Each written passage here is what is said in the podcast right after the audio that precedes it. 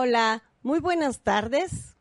El día de hoy, 2 de diciembre de 2019, un poquitito después de las 2 de la tarde, estaremos revisando el día de hoy algunos eh, temas bastante interesantes. Tenemos aquí el experto, ¿no? Otra vez el experto que me hizo favor de aceptar la invitación con respecto a la neurología, ¿no? Y en caso concreto, lóbulos frontales y la escritura.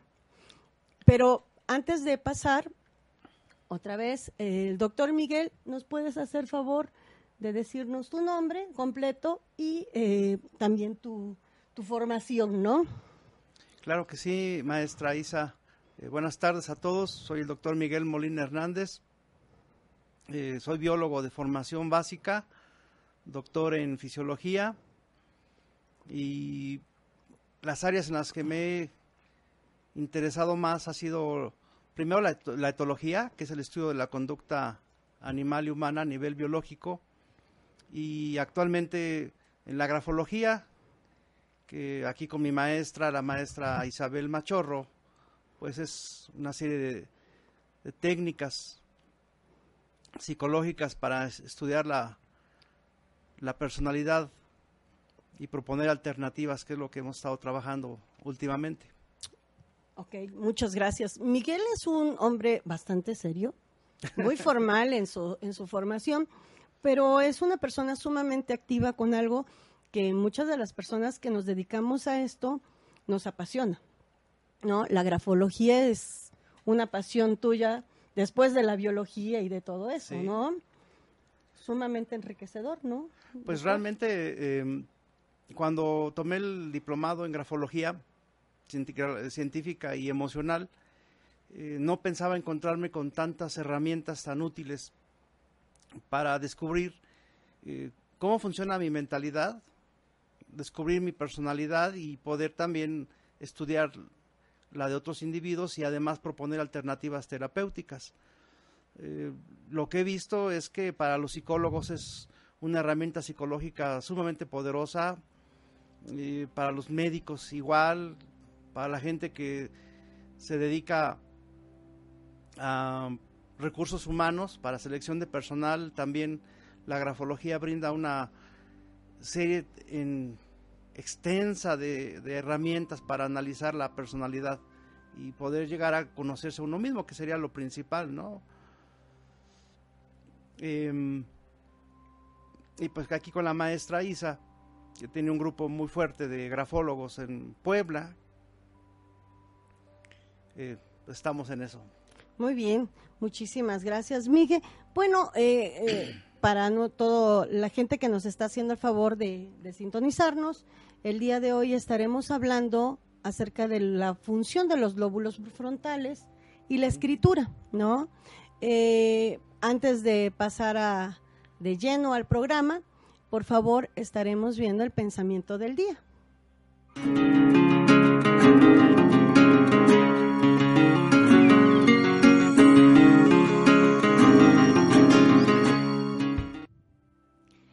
Bueno, el pensamiento del día es, es una frase que nos gusta mucho, doctor.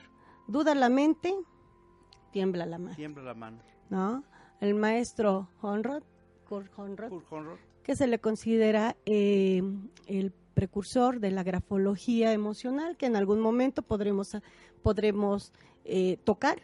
Les pediríamos que si tienen dudas, sugerencias de algunos temas, con muchísimo gusto lo podemos, lo podemos eh, armar, ¿no? Armar y, estaremos platicando aquí en la mesa, con ustedes interactuando con respecto a este tema, ¿no? Y bueno, dando ya de lleno, hablaremos de los lóbulos frontales, doctor. Muy bien. Platícanos. Bueno, el cerebro humano y los animales está compuesto de múltiples estructuras nerviosas. Algún autor por ahí en los setentas del siglo pasado lo dividió en tres partes, la parte eh, reptiliana, la parte límbica y la parte, eh, la parte cortical. Esa división fue anatómica para poder explicar las funciones. Y nosotros hoy vamos a hablar de una de las partes importantes que pertenece al cerebro, que es la corteza cerebral. La corteza cerebral está dividida en varios lóbulos. En la parte posterior encontramos los lóbulos occipitales, en la parte media los lóbulos parietales, en las partes laterales los lóbulos temporales y en la parte frontal, que vendría siendo esta parte de la cabeza, los lóbulos frontales, que es lo, el tema que hoy nos, nos interesa. Eh, nosotros quiero aclarar que trabajamos con todo el cerebro para todas las actividades que hacemos. Así es. Y no podemos eh, focalizar, decir, el, el, lóbulo frontal trabaja en esta función porque trabaja en conjunto. Pero algunas funciones se ha estudiado, sobre todo a partir de los estudios principalmente de un ruso, Luria, que descubrió a través de estudiar gente con soldados con lesiones cerebrales en la guerra y empezó a estudiar las funciones de los hemisferios cerebrales. Y los lóbulos frontales es eh, una de las partes que Luria estudió. Eh, con relación a la escritura, pues todo el cerebro participa. Por ejemplo, los lóbulos occipitales que están en la parte posterior de la cabeza es donde vemos. Y inclusive hay una lesión muy peculiar que se da en los lóbulos occipitales en la región izquierda, en la cual la gente puede escribir pero no ve lo que escribe. Uh -huh. No entiende, ¿verdad? O bueno, mm. no, no, no ve, perdón, sí, porque sí. ahí se procesa las imágenes, toda la razón. Se procesa la parte visual. Uh -huh.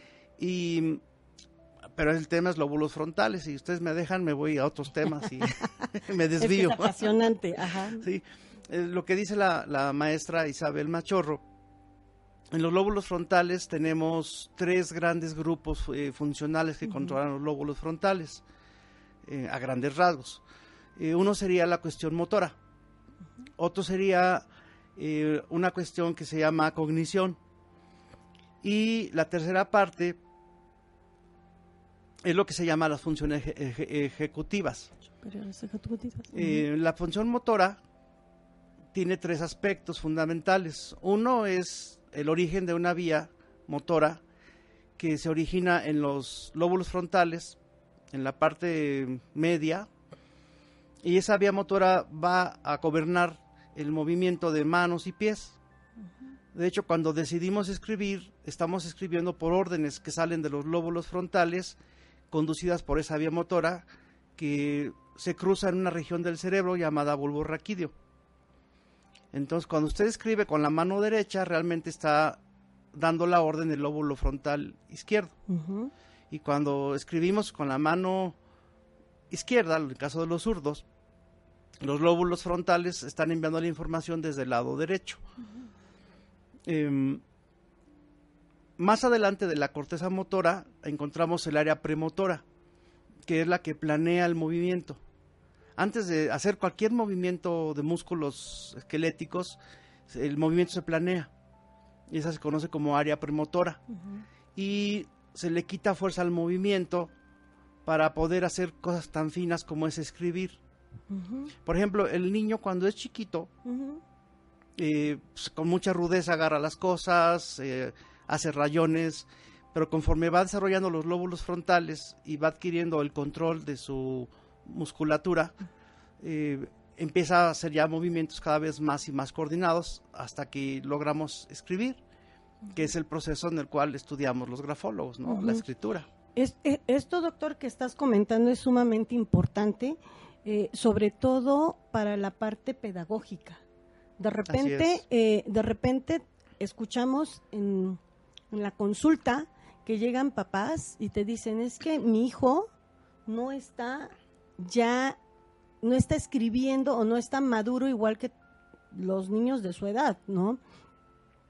Algunas veces algunas veces estos desfases son por la misma maduración particular de cada uno, ¿no? Así es. Eh, por eso es que no se desesperen cuando un niño, por lo que está comentando ahorita el doctor, ¿no? No se desesperen cuando un niño no pueda controlar del todo la letra y la vea fea. Lo hemos comentado, las letras feas o bonitas a nosotros no nos interesa. Realmente son los rasgos lo, lo que nos interesan, otras cosas más, ¿no? Con las cuales nosotros podremos interpretar, en este caso, las formas. ¿No? Sí, de hecho cuando nos explicaba la maestra Isa que la letra fea no importaba, sentía alivio porque mi letra es bastante feita. Lo que dice la maestra Isa es ciertísimo. Bien, lo contaré con un ejemplo. Eh, un amigo adoptó una vez un bebé, el siete mesino, y cuando el bebé tenía la edad calculada para sentarse y mover los pies, no los movía, y mi amigo decía que era paralítica la nena. Y pues yo como sé muy bien que el cerebro va madurando en forma individual, en algunos niños madura más rápido o inclusive en adultos, en otros madura más despacio.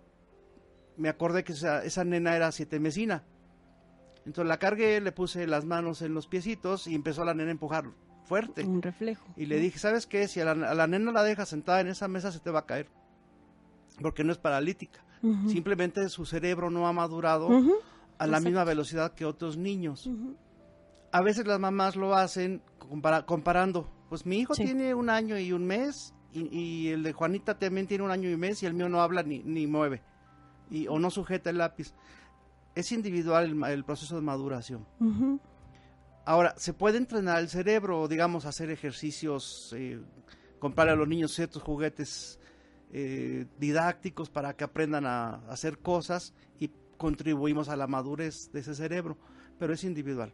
Efectivamente, la sugerencia que está dando el doctor Miguel es sumamente importante. Si nosotros queremos que ese niño eh, alcance una maduración plena, podemos hacer desde voleo, que lo maneja bastante bien los, mm. los, la gente que se dedica a la parte de la educación, ¿no? Voleo, que jueguen con plastilina, ¿no? Que utilicen, eh, que, que muevan deditos, ¿no?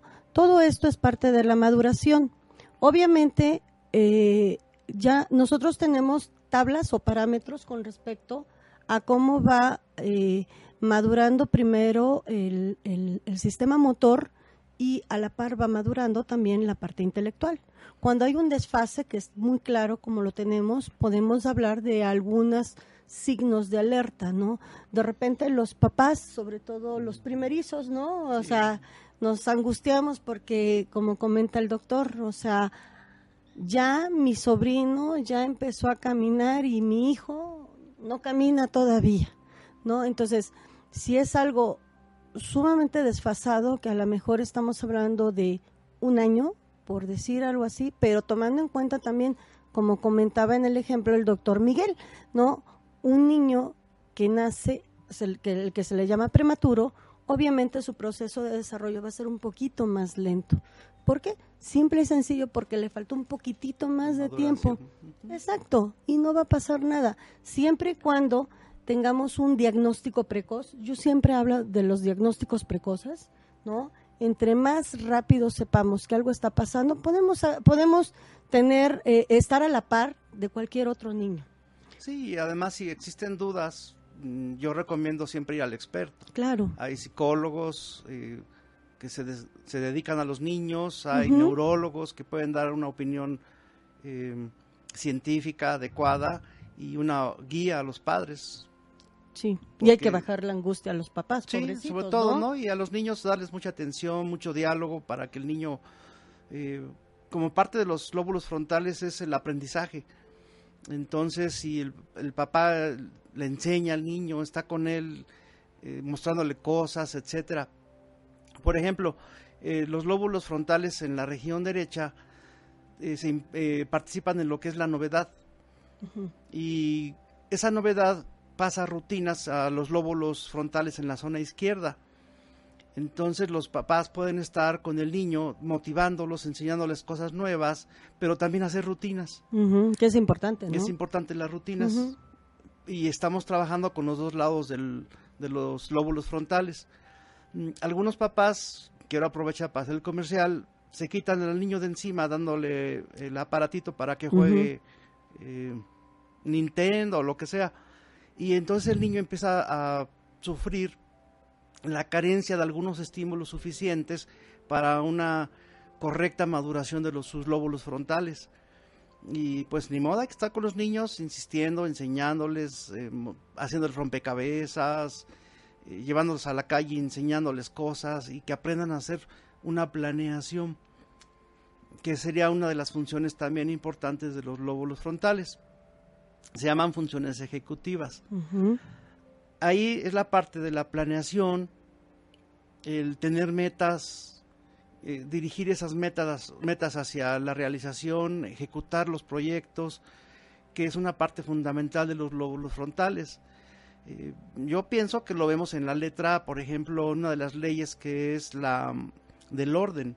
Ok, sí, efectivamente. las leyes grafológicas Totalmente del orden. Los lóbulos frontales están viendo porque en la letra vemos cómo la gente ordena y organiza sus ideas. Efectivamente. Y si la letra está desorganizada, podemos entender que hay alguna situación en los lóbulos frontales que no está funcionando en una forma perfecta. Si la letra es organizada, nos está diciendo que ese individuo pues, organiza bien sus ideas, planea, eh, lleva sus planes hacia el fin. Y una cosa bien importante que es dentro de las funciones ejecutivas es la flexibilidad. Cuando nosotros tenemos hacemos un proyecto, tenemos que tener la flexibilidad suficiente para alterar ese proyecto si es que no está saliendo como queremos. Claro. ¿No? Eh, esa es una de las funciones ejecutivas importantes, ¿no? De los lóbulos eh, frontales. Perdón, voy a hacer una pequeña acotación ahorita que tocaste eh, los, los teléfonos inteligentes. Por ahí leí que cada vez nuestros teléfonos son más inteligentes y nosotros nos, nos estamos volviendo menos inteligentes, ¿no? Una de las cosas, el doctor es el experto en esta parte, pero una de las cosas que el cerebro no le gusta son las cosas totalmente rutinarias. Y no es una paradoja con lo que dijo el doctor hace rato. Es decir, cuando yo no, al cerebro le encanta o reacciona bastante bien ante las novedades. Cuando tenemos una rutina que ya no hacemos y que cuando manejas y que no piensas y que no, porque ya lo haces de una manera, el, cerebro se va como en, como en, automático, ¿no? Aquí la intención es que la gente que tenemos más de 50, más de 60, más la edad que sea, este cerebro debe de estar siempre estimulado. En el caso de los niños, en el caso de los niños, que está empezando a hacer sinapsis, estas cuestiones de la actividad que hay entre neurona y neurona, ¿no? Y que cada cosa que nosotros aprendemos se hace un mensaje, bueno, hay un mensaje por ahí sináptico y cuando nosotros ya dominamos esa parte, pues está bastante bien marcadito, ¿no? El, el doctor es experto en esta, en esta parte cada vez que nosotros, para que un rato nuestro hijo o nuestro niño esté entretenido, pues le dejamos un, rato, sería a lo mejor 10, 15 minutos, no tres horas, ¿no? Lo único que estamos haciendo es que ese niño solamente reaccione a un estímulo visual y táctil, ¿no? Nada más, ¿no? Aquí lo interesante es que el niño trate de usar todos sus, todos, o sea, se pueda, exactamente, todos sus, sus sentidos, ¿no? Eh, como lo que pasa, por ejemplo, en el Museo Papalote del Niño, ¿no? Toca, juega y aprende todo, olor, sabor, o sea, todo lo que se pueda, y que el niño empiece a discriminar, porque él está haciendo, obviamente, su carpeta de estímulos, ¿no? Que en algún momento estará recurriendo para poder él decir, ah, esto pasó y así tengo que reaccionar, o cuando reaccione así, no tuve el resultado que quería, ¿no? Entonces, por eso es algo que lo comentó ahorita el doctor, yo es algo que siempre he sugerido, o sea, no, no les digo que no, no, lo, no lo tomen los chicos, solamente el tiempo que tenemos que dárselo a nuestros hijos, ¿no? Y sobre, sobre todo, entre más pequeños, menos tiempo, ¿no? Sería, sería lo ideal. Sí, por ejemplo, eh,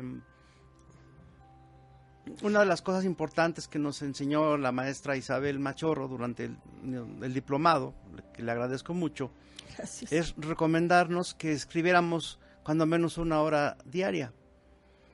Y por ejemplo, cuando hacemos trabajos que vamos a presentar solemos usar hacer eh, el uso del PowerPoint.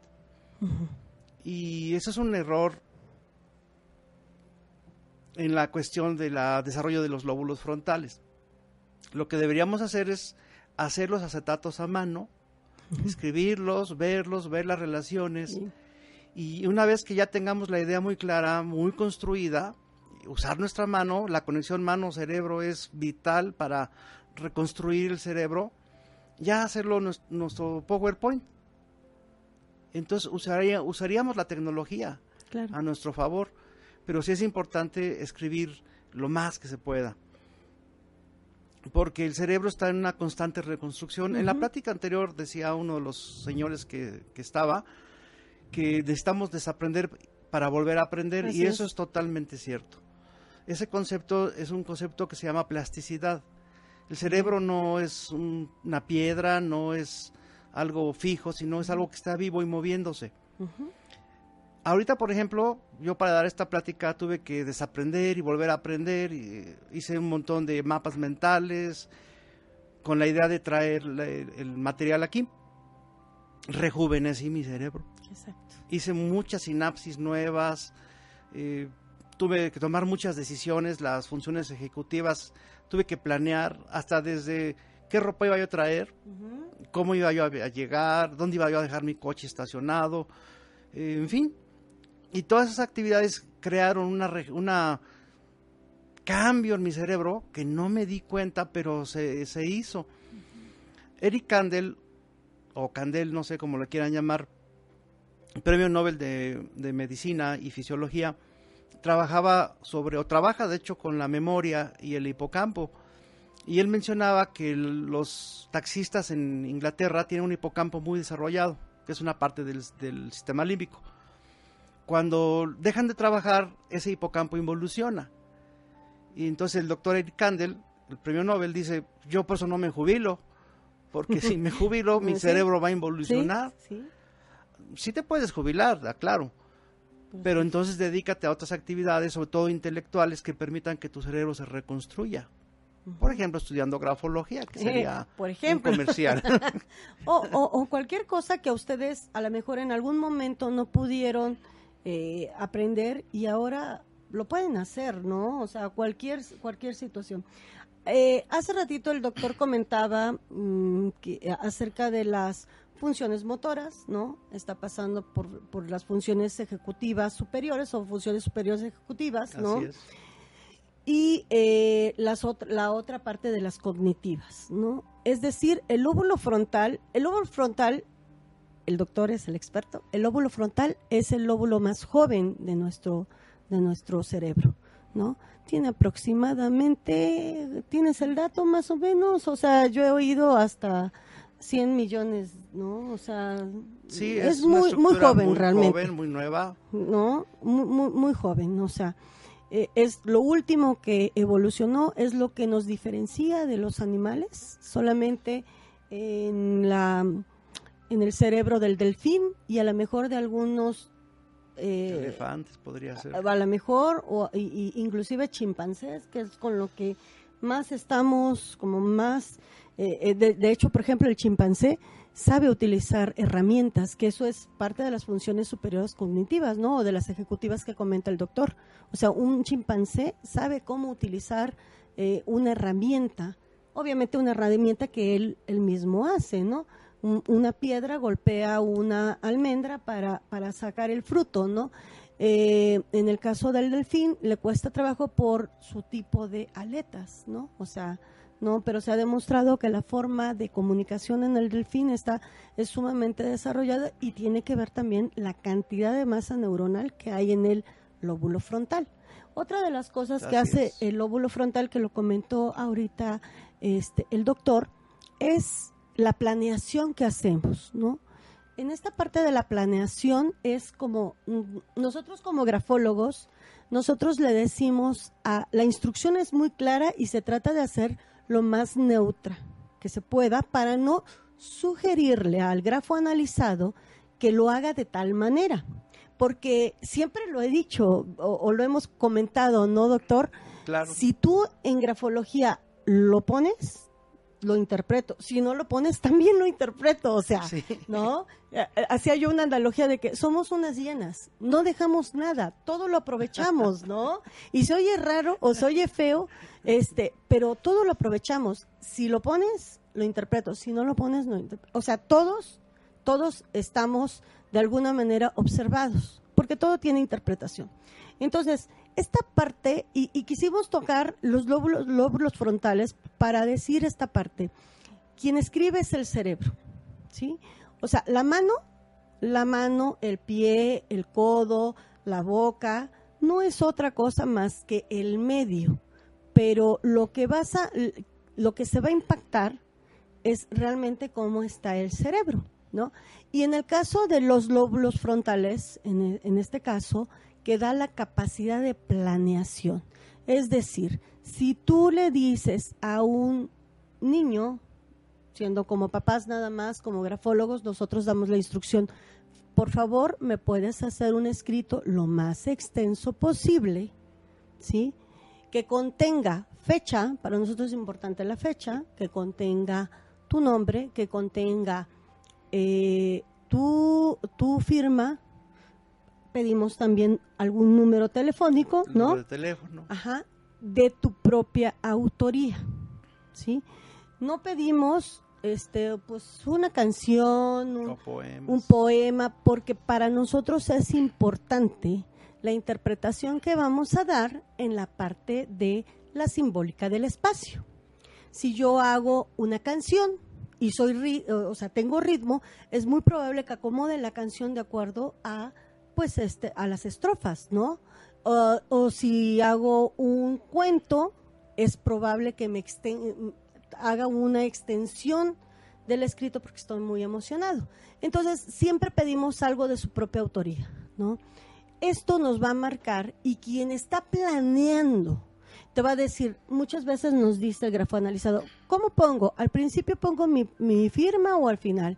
Siempre le vamos a contestar donde usted quiera. Donde él quiera ponerla. sí. Donde, porque todo se interpreta, todo se interpreta, arriba, abajo, en medio, ¿no?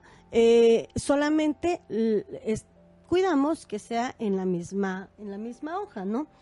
Eh, inclusive si utiliza una hoja más, también lo interpretamos, ¿no?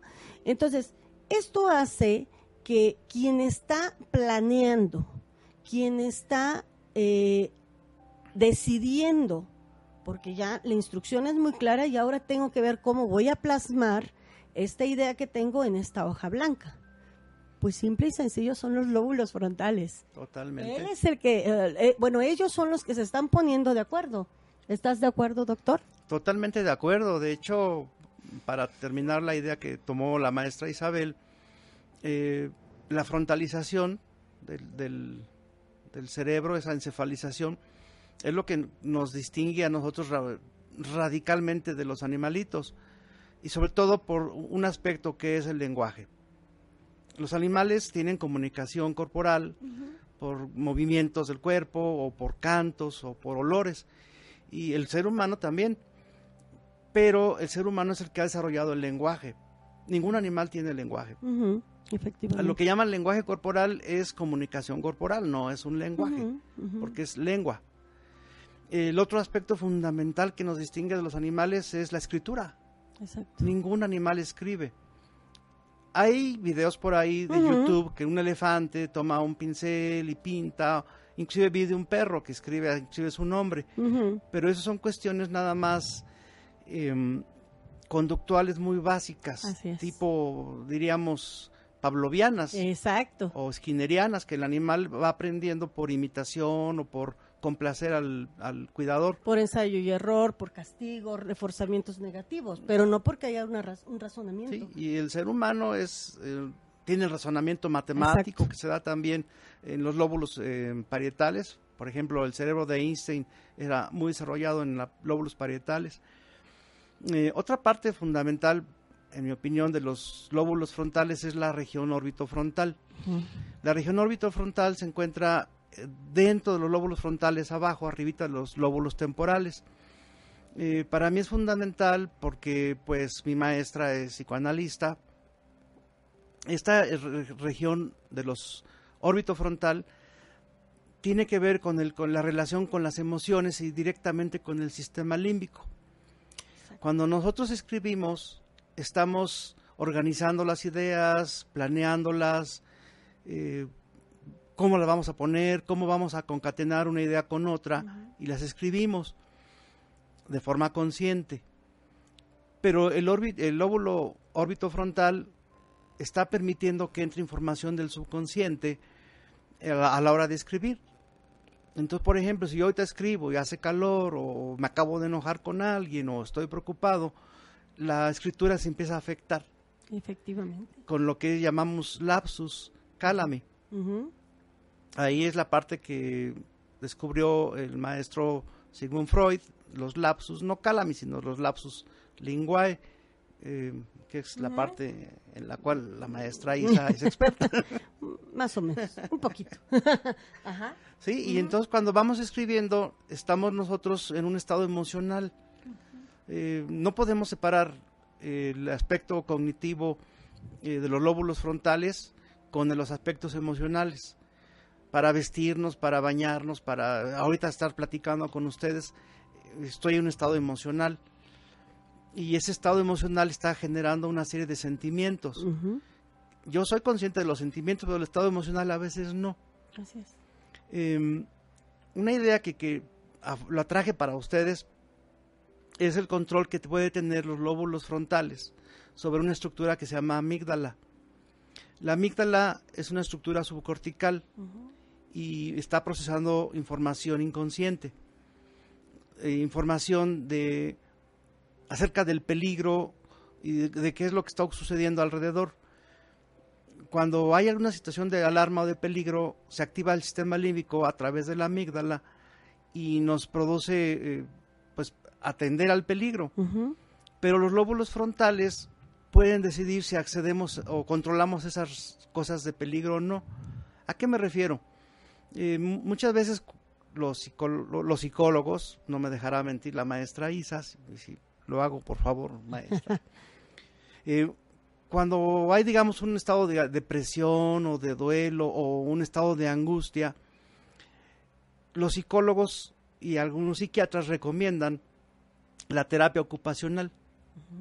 Cuando la gente se está ocupando en una actividad eh, ocupacional, los lóbulos frontales empiezan a inhibir las señales que están proviniendo de la amígdala y entonces el duelo se disipa y es más fácil que la gente eh, se reponga de una situación de duelo. ¿A qué me refiero a duelo? Pues cuando eh, alguien se divorcia o hay la muerte de un familiar o los corren del trabajo, eh, los lóbulos frontales tienen esa, capacidad de autosanar y de inhibir a las estructuras subcorticales, eh, que a mí se me hace una de las terapias más, eh, más sencillas, ¿no? Y son inocuas, son baratas también, este tipo de, de, situaciones. De hecho, hay una, hay un, lo que está comentando el doctor, hay una parte eh, fundamental que se utiliza en esta parte de terapia ocupacional, como por ejemplo, y se le llama escritura terapéutica. No forzosamente la escritura terapéutica lo hace un grafólogo, lo hace la mayoría de los psicoterapeutas y te pide que escribas, ¿no? que escribas todo lo que quieras escribir. El acto de escribir es un acto íntimo, ¿no?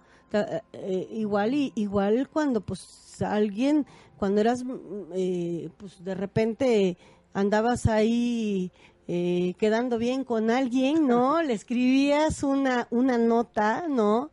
Y se considera muchísimo más apegado, mucho más humano que a lo mejor mandar una nota por por, por medio electrónico, ¿no? Es, es mucho más íntimo. Por eso es que la escritura se le considera un acto totalmente íntimo, ¿no? Totalmente eh, personal, eh, eh, inocuo, lo que hemos lo que hemos comentado, ¿no? Y lo que lo que comenta también, lo que dice el doctor, bastante bastante atinado el doctor Miguel, es que una de las cosas es que el, el control de emociones es regulado por el lóbulo frontal. Ahorita comentó él acerca de la amígdala cerebral. La amígdala cerebral se ha demostrado en estos últimos años que las personas con trastorno de personalidad de tipo antisocial, lo que le oímos así, psicópatas, un psicópata realmente este, diagnosticado de una manera certera, tiene una alteración en esta amígdala cerebral, ¿no? Es ligeramente, es del tamaño, el doctor me, dirá si no, es del tamaño aproximadamente de una nuez, ¿no? Sí, por eso se llama amígdala. Es una cosa muy, muy pequeñita y es que nos ayuda a, de ahí surgen las emociones, ¿no? las, las emociones, las básicas, y se van procesando en nuestro lóbulo frontal las emociones secundarias, se le llamaría, ¿no? Esta cuestión de la, de la amígdala cerebral, eh, cuando hay una lesión, cuando pues está de alguna manera mm, deforme, ¿no? Es muy probable que la persona tenga problemas para regular, no, no, no para regular, inclusive para generar las emociones. Y si a esa persona aparte tiene una lesión en el lóbulo frontal, como por ejemplo un golpe, como por ejemplo eh, algún, alguna situación de, de, algún virus, ¿no? Algún problema de meningitis, no lo sé. Puede haber, puede haber un problema bastante serio para regular las emociones. Muchos de los, de, los psicópatas, conocidos y no conocidos, no, un psicópata no nada más tiene que matar y violar para ser psicópata, ¿no?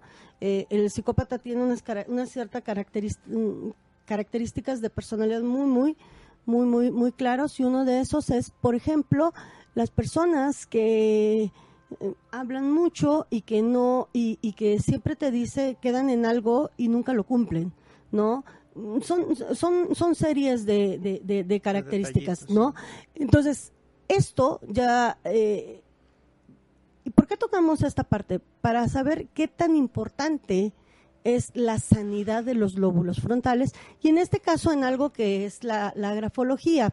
Y a mí me gusta mucho tocar el, tema eh, en, neurología porque muchas de las personas a, la, a, la, fecha te dicen que la grafología pues es una mancia, una pseudociencia y es, ¿no?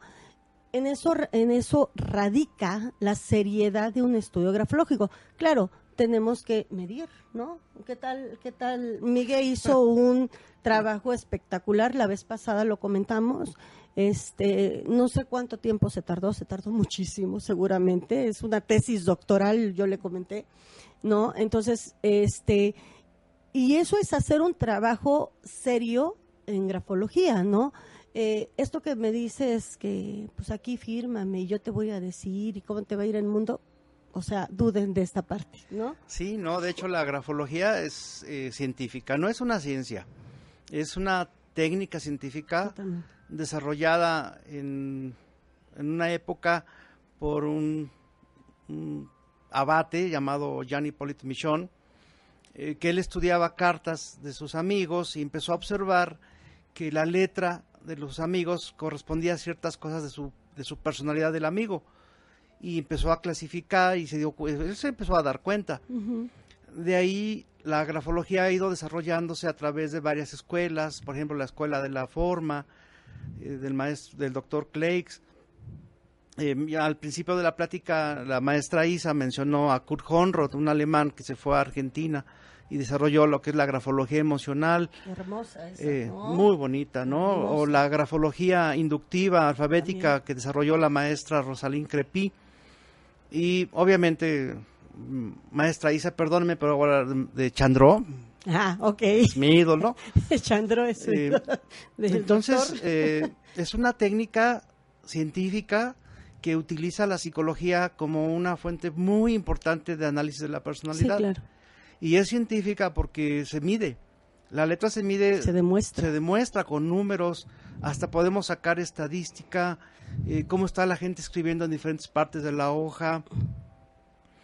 Eh, mencionaba la maestra Isa de que los psicópatas, pues hay lo que se llama el índice de maldad.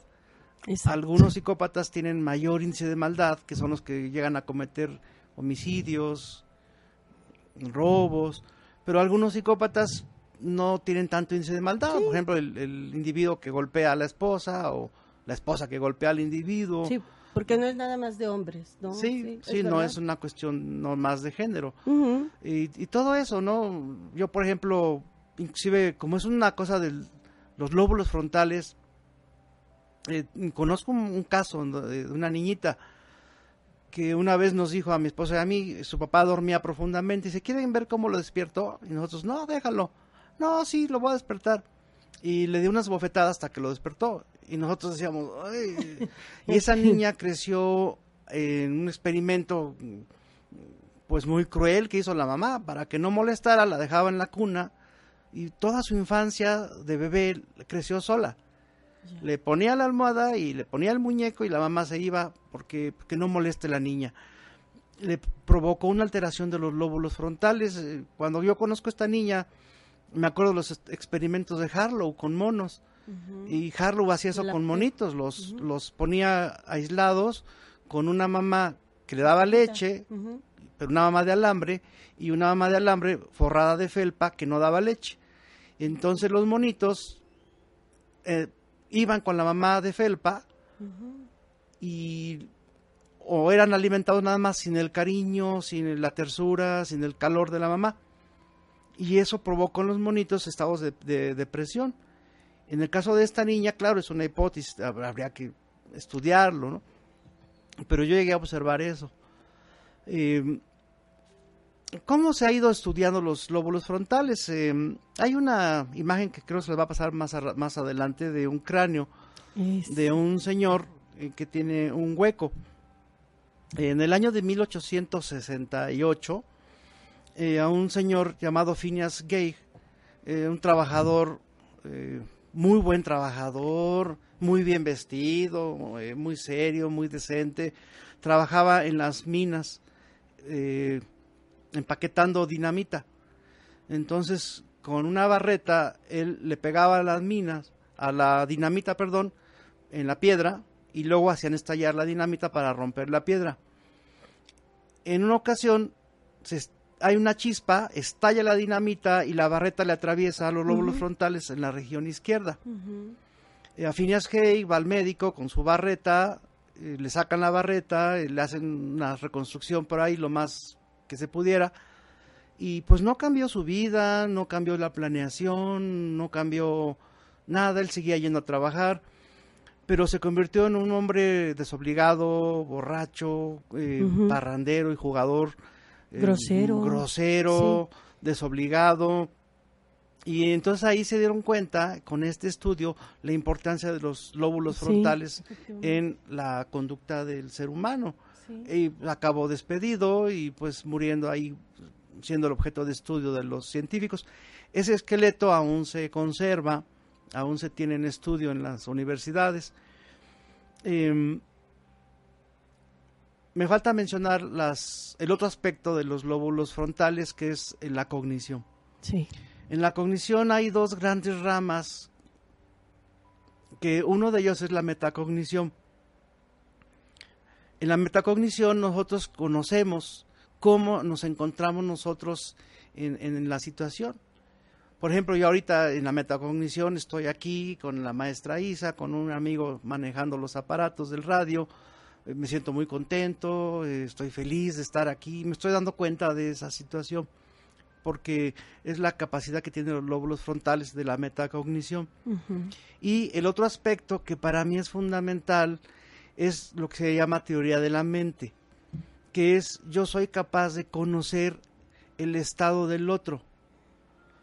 Y yo eh, sé, gracias a los lóbulos frontales, si usted está triste o contento, o trato de predecir qué quiere. Eh, a veces cuando la esposa llega y, ay, le voy a hacer a mi marido unos chilaquilitos, porque a lo mejor llega cansado y lo ve entrar y lo veo como triste y, ¿qué le habrá pasado en el trabajo? de seguro le fue mal. Esa es la, teoría de la mente. Y es muy importante porque nos lleva, nos conduce a algo, que se llama empatía. La empatía es fundamental que nosotros reconozcamos el estado del otro individuo, si está sufriendo, si está triste o si está contento o no, que sería la tercera gran función de los lóbulos frontales, la cognición. ¿Dónde están las neuronas espejo? Así es, las neuronas espejos es un tema muy nuevo. El, primero que trabajó neuronas espejo fueron unos norteamericanos que las encontraron en el hipocampo. Eh, las neuronas espejo eh, están haciendo adaptaciones y haciendo representaciones cognitivas. En el caso del hipocampo, em, em, representaciones espaciales. Eso llevó a un premio Nobel. Pero en los lóbulos frontales tenemos las neuronas espejo, donde si yo me río, usted me ve y sus neuronas espejo también responden, las que tienen que ver con la risa, y también siente usted un estado de, alegría. O si ve que yo me preocupo, las neuronas espejo de que usted tiene, que tienen que ver con la parte de la preocupación, empiezan a disparar y también se pone triste. Ese es eh, eh, un concepto muy moderno que encontramos en los lóbulos frontales. Efectivamente, sumamente importante esta, esta parte de las neuronas espejo porque es, es esta eh, este nuevo, este otro concepto que a lo mejor no es tan nuevo, que es la empatía, que a todos nos interesa cada vez más ser seres humanos empáticos, ¿no? O sea, eh, no a todos nos tiene que gustar, no sé, este, los animales, no a todos nos tiene que gustar eh, cualquier, cualquier situación que, que nos haga vivir en un mundo mejor. Esto, el que yo me preocupe, por ejemplo, por un mundo mejor donde vivir o qué dejarle a mis hijos, tiene que ver con las neuronas espejo. Si no, pues yo, pues ahí si se les acaba el agua que yo ya viví. No, pues o sea, yo ya viví, pero también viene gente atrás de mí y mi obligación es cuidar el agua para que también ellos puedan tener agua. Sí, en efecto, los lóbulos frontales eh, tienen esa función muy importante en poder llegar a predecir situaciones y, actuar de acuerdo a esas situaciones. Eh, o cosas muy simples, por ejemplo, em, inclusive hay una lateralización en algunas funciones, no en todas las funciones, eh, pero sí en algunas. Eh, por ejemplo, para venir hacia acá, yo tuve que tomar funciones de los lóbulos frontales izquierdos y de los lóbulos frontales derechos. Bueno, yo nada más tengo un lóbulo, el frontal y el, el derecho, ¿no?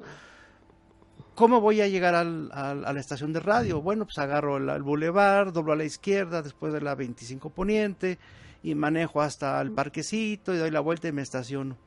Esas decisiones las tomó mi lóbulo frontal izquierdo.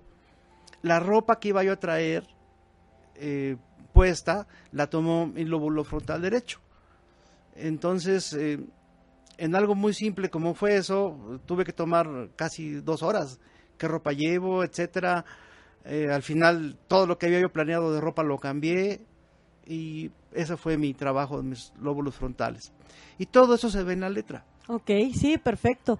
Eh, o sea, cada vez estamos viendo que, pues, bueno, y ahorita nada más estamos en frontales, ¿eh? Todos, todos los lóbulos, todos son eh, responsables de la escritura, ¿no?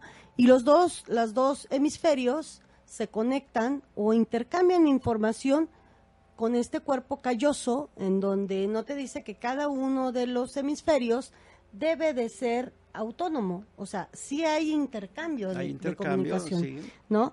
Eh, de alguna manera, pues el lóbulo frontal, entonces, este, eh, doctor, tiene que ver con el razonamiento. Con el razonamiento, con la escala de valores, eh, con la planeación de conductas, Exacto. Em, con nuestra modulación, de, las, emociones, ¿no? Por ejemplo. Sí.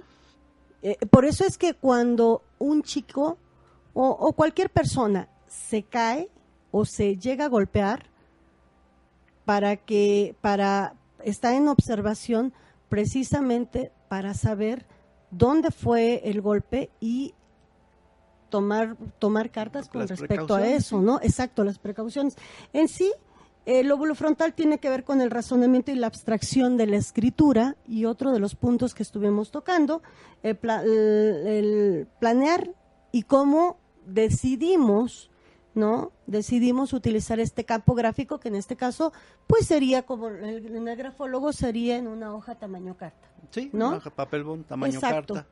Exacto. El doctor también habló con respecto a este famosísimo caso del señor Fines, ¿no? Con respecto de la barreta, ¿no? De hecho, muere de todo, muere de otra cosa, menos de la, menos de la barreta, ¿no? Sí. Pero si hubo un y eso eso da mucho mucha pauta acerca de las lesiones con respecto a los lóbulos, en este caso el lóbulo frontal, ¿no? Así es. Que es como nuestro ángel guardián, ¿no? Así, así se, se le conoce, ¿no? Hay algunas cosas que queríamos revisar con respecto solamente porque estamos a punto de terminar, te digo que... No, me dio tiempo de todo lo que quería decir. Pero vas a volver a venir si nos permites, ¿no? Hay una de las cosas que son importantes, ¿no? Eh, en, acerca de, de, cómo se maneja o cómo, cómo es esta situación con, con el cerebro, ¿no? y te habla eh, que pues hay un funciona con electricidad no por ahí está está eh, la la imagen para que ustedes eh, para que ustedes los vean, ¿no? Eh, algo que el ruido en los oídos ocurre en el cerebro. En algún momento podremos revisar, por ejemplo, algunos trastornos, los lóbulos ¿no? temporales, por ejemplo. Exactamente, los lóbulos temporales, que es donde se procesa la estimulación o, los estímulos auditivos, ¿no? Entonces, eh, algunos, por ejemplo, algunos trastornos psiquiátricos como algunos tipos de, de, afasias, por ejemplo. Eh, las afasias. La afasia de Broca es eh, un área exclusiva del ser humano, nadie lo tiene más que el ser humano, es el área de Broca, que se encuentra en la parte eh, más temporal de los lóbulos frontales. Esa área de Broca tiene que ver con la producción del lenguaje. Cuando se lesiona, el individuo entiende lo que se le dice, sigue instrucciones, pero no puede hablar porque tiene una lesión, esa es parte exclusiva del área de Broca. Más atrás, en lóbulos temporales, está el área de Wernicke. Esa área es eh, para escribir. Cuando esa área se lesiona, la gente puede hablar mucho, puede escribir, pero no... No entiende. No entiende, ni se entiende lo que dice, es un lenguaje desarticulado, se llama fascia de Wernicke. Y esto es bien interesante porque bueno, el doctor lo está comentando ahorita con el lenguaje, pero también tiene que ver con, la, escritura, ¿no? Entonces, esto es algo que es interesante. Eh, en esta parte que el ruido, eh, eh, acerca del ruido en los oídos, tiene que ver, por ejemplo, algunos tipos de trastornos psiquiátricos como la, como la esquizofrenia, ¿no? Nos habla que la lesión viene desde desde el cerebro, ¿no? Entonces, todas estas, estas situaciones con respecto a eh, las características o algunas características con respecto del, eh, del, cerebro, pues nos habla acerca de la seriedad que tenemos eh, los grafólogos acerca de quién está escribiendo. O sea, no escribo, no escribo, no, no es nada más mi mano, no es mi pie, no es mi boca, sino quien escribe es el cerebro, ¿no? Entonces, estaremos más adelante, yo creo, revisando los demás lóbulos, ¿no? Eh, sería bastante interesante si ustedes tienen alguna duda o alguna pregunta. Aprovechemos que tenemos el experto en esta parte que es, de repente lo decimos es bastante complicada, pero bueno, si tenemos expertos así, pues es más fácil, ¿no? Eh, eh, solamente me queda, antes de despedirnos, algunos, algunos anuncios podré hacer, ¿no? eh, acerca con respecto a eh, un, un taller que tiene que ver con alma familiar. Es un taller vivencial que se estará dando en San Martín, Texmelucan, ¿no? Los días lunes de 10 a 2 de la tarde. Eh, los informes con la maestra Viridiana Lechuga, si nos hacen favor de marcarle 2222 389101 será bastante interesante que la puedan, que la puedan eh, tomar en cuenta, ¿no? Y otra de las cosas, solamente para que sepan ustedes que el Centro de Atención y Desarrollo Humano en Atención Psicológica eh, también estará con, eh, está a sus servicios a el mismo teléfono 2222 389101 por si les interesa una, una eh, valoración, una charla, algo, ¿no? Eh, les quiero dar las gracias al doctor. Muchísimas gracias, doctor. Espero que no sea la única vez que vengas. Eh, su servidora Isabel Machorro Domínguez, muchísimas gracias por la atención. Gracias.